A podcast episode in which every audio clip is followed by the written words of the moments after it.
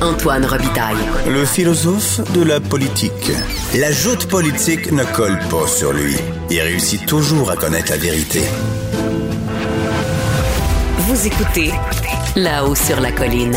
On en discutait hier avec une députée de Québec solidaire. Une centaine d'agriculteurs ont pulvérisé leur blé avec du glyphosate juste avant la récolte et ont été remboursés pour ce faire par la financière agricole, ce, poison fini dans nos assiettes, disait-elle. On en parle avec le ministre de l'Agriculture, maintenant André Lamontagne. Bonjour.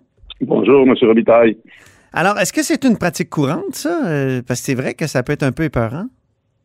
Ben, écoutez, première des choses, c'est certainement pas une pratique qui est recommandée et qui est souhaitable. On s'entend là-dessus. Mais aussi, le, L'aspect de rembourser, là, à ma connaissance, c'est comme une, première. Là. Puis il y a des circonstances qui entourent ça, là, mais à ma connaissance, c'est pas une pratique de, de, un que ces pratiques-là aient lieu, mais après ça que les gens soient remboursés. Là. Alors, Donc c'est pas souhaitable que les agriculteurs fassent ça? Non, non, c'est pas souhaitable. Puis aussi, je pense honnêtement sur l'étiquette là, de, du fournisseur, là, c'est pas quelque chose qui est recommandé. Là. Puis même hier, les représentants du PA, d'autres spécialistes au ministère, c'est, c'est pas des choses qui sont recommandées. Là. OK. OK. Donc, c'est une première. C'est un, c'est comme euh, une aberration. Là. Comment on peut faire pour ne pas que ça se reproduise maintenant que la financière agricole a créé le précédent de, de, de, rembourser? Est-ce que c'est pas une incitation à en faire une pratique courante?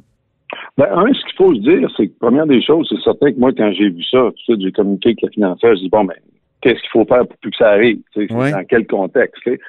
Puis ce qu'il faut comprendre aussi, c'est que les, agriculteurs sont confrontés à toutes sortes d'aléas climatiques. oui. Puis il arrive des fois qu'ils sont devant des situations où un des choix qu'ils ont, c'est de complètement laisser leur récolte au champ. Là. Fait qu'on on veut pas que ces gens-là soient dans des situations comme ça, parce que mm-hmm. c'est pas leur premier choix de vouloir laisser la récolte au champ. Alors, il faut trouver une façon euh, de les accompagner pour trouver des méthodes alternatives. c'est dans ça dans quoi on s'investit. Est-ce que ça devrait pas être interdit plutôt que remboursé? Comme, donc, euh, qu'on utilise davantage le, bâton que la carotte, en l'occurrence?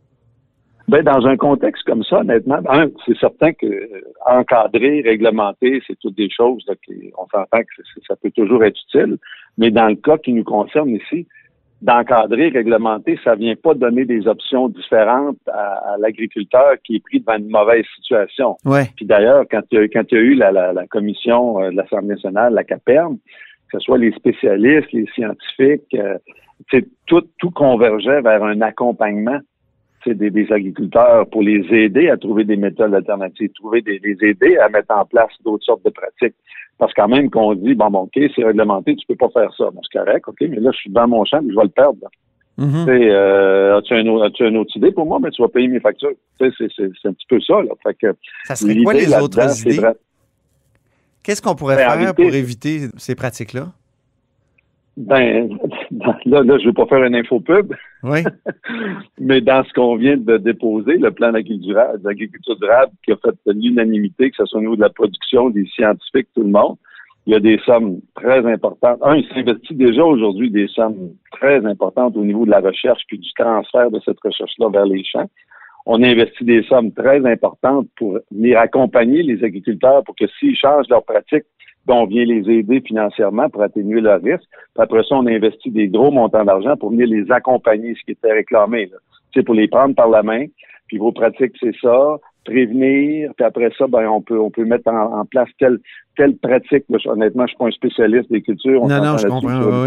Ben oui. Mais l'objectif, c'est vraiment de générer des pratiques, des, des, des, options différentes là, pour nos, euh, nos, nos, agriculteurs. Mm-hmm. Tout ce qu'on vient de présenter, là, ça vise tout à fait ça, la recherche, accompagnement, rétribution, ça, ça pointe dans cette direction-là. Ça, vous avez déposé ça, le plan d'agriculture durable, le 22 octobre?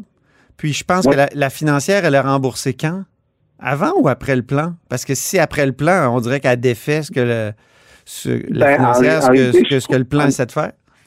J'ai pas le détail, mais je sais que c'est pour des événements qui sont survenus cet été. Je pense que c'est sur la fin de l'été. Parce que aussi, cette demande-là, parce que ce qu'on m'a expliqué, c'est une demande qui est venue de la part des producteurs de grains. Parce qu'aussi, ça s'inscrit. L'année 2020 a vraiment été une année chamboulée là, pour, euh, tout le monde au niveau de la production agricole pour toutes sortes de raisons. Il y a eu les aléas de la pandémie, mais après ça, on a eu euh, des sécheresses, après ça, de l'eau et toutes sortes de choses. Puis finalement, les producteurs de grains ont fait cette demande-là à la financière en disant que là, il y avait vraiment une inégalité, encore c'est ce qu'on m'a expliqué, au niveau de, de, de, de, leur culture, où les cultures étaient rendues au terme de pouvoir la, la récolte. Il y a vraiment une inégalité et tout ça. ça, c'était une solution qu'ils proposaient pour pouvoir faire une récolte qui serait, qui serait uniforme, en guillemets. Puis, ultimement, ben, ça a l'air que la financière a souscrit à, à leur représentation et tout ça. Là, puis c'est une décision qu'ils ont, ont, ont, pris ensemble, si on veut. Là. Mais vous, avez-vous le pouvoir comme ministre de dire à la financière, vous vous m'arrêtez ça, ces remboursements-là, ou? Ben, ce que, ce que j'ai comme pouvoir, un, la financière, c'est un organisme qui est autonome. On ouais. s'entend là-dessus. Mais en même temps, c'est certain que moi, quand là, je les ai appelés, j'ai dit, ben là, honnêtement, là, honnêtement, c'est peut-être pas le meilleur coup de l'année, là. Fait que trouver des alternatives à ça. Fait qu'ils vont me revenir avec des alternatives à ça. Comme j'ai dit, c'est, des, des, c'est une première, ma compréhension. Fait qu'il faudrait que ce soit une première puis une dernière. Là. Oui, c'est ça. Avez-vous des garanties que, le, que la financière... parler, là, mais ah, oui. sujet. mais euh, c'est ça, mais avez-vous des garanties que, que, que la financière euh, va, va en faire, que, va faire en sorte que ce soit la dernière, justement? Ben là, j'ai comme passé la commande mardi. OK. Fait que euh, je devrais avoir des nouvelles euh, de, de, incessamment, je présume, là, qui vont me revenir avec un état des lieux. Là, puis après ça, ben, les options, puis qu'est-ce qui aurait pu être fait. Puis à l'avenir, ben, naturellement, qu'est-ce qu'ils vont faire, puis qu'est-ce qu'ils feront pas. C'est ça, okay. on s'entend là-dessus. C'est bien.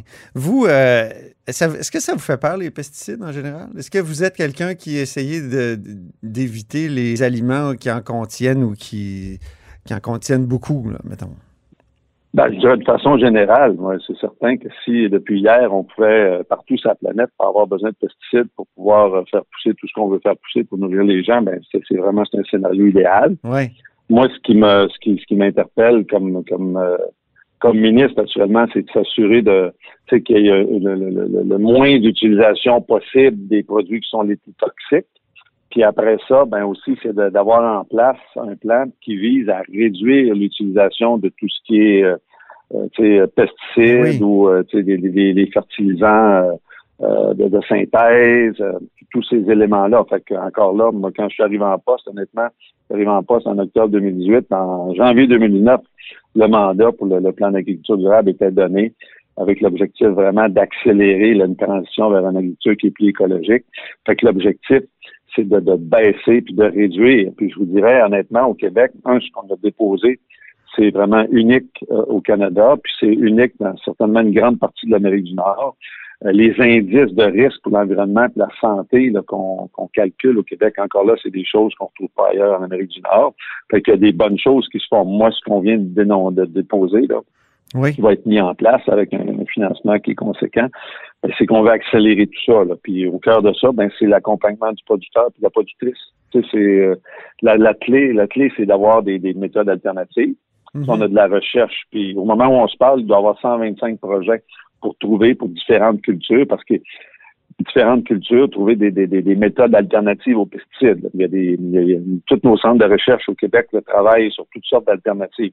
Mais après ça, c'est de prendre ça, c'est de le transférer pour que ça soit dans le champ. Faut que ça soit connu, il faut que le transfert de connaissances se fasse.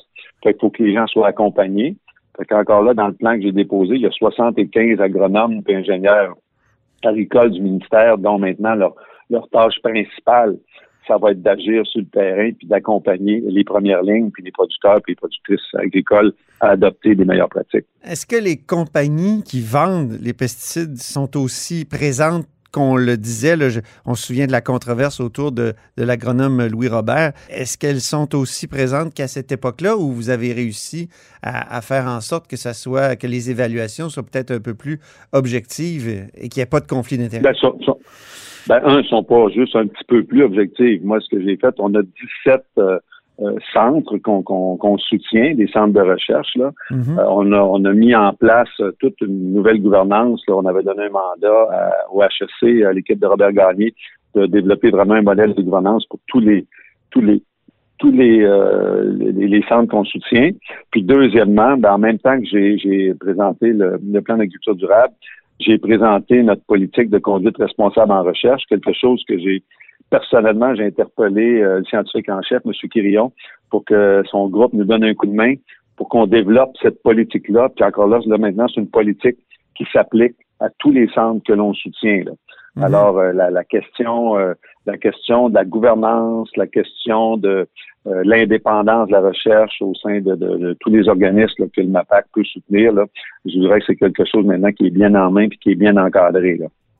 Merci, André Lamontagne. André Lamontagne est ministre de l'Agriculture dans le gouvernement Legault. Et c'est tout pour nous à la haut sur la colline aujourd'hui en ce jeudi. Merci d'avoir été des nôtres et surtout, revenez-nous demain après avoir diffusé sur vos réseaux, évidemment, vos segments préférés.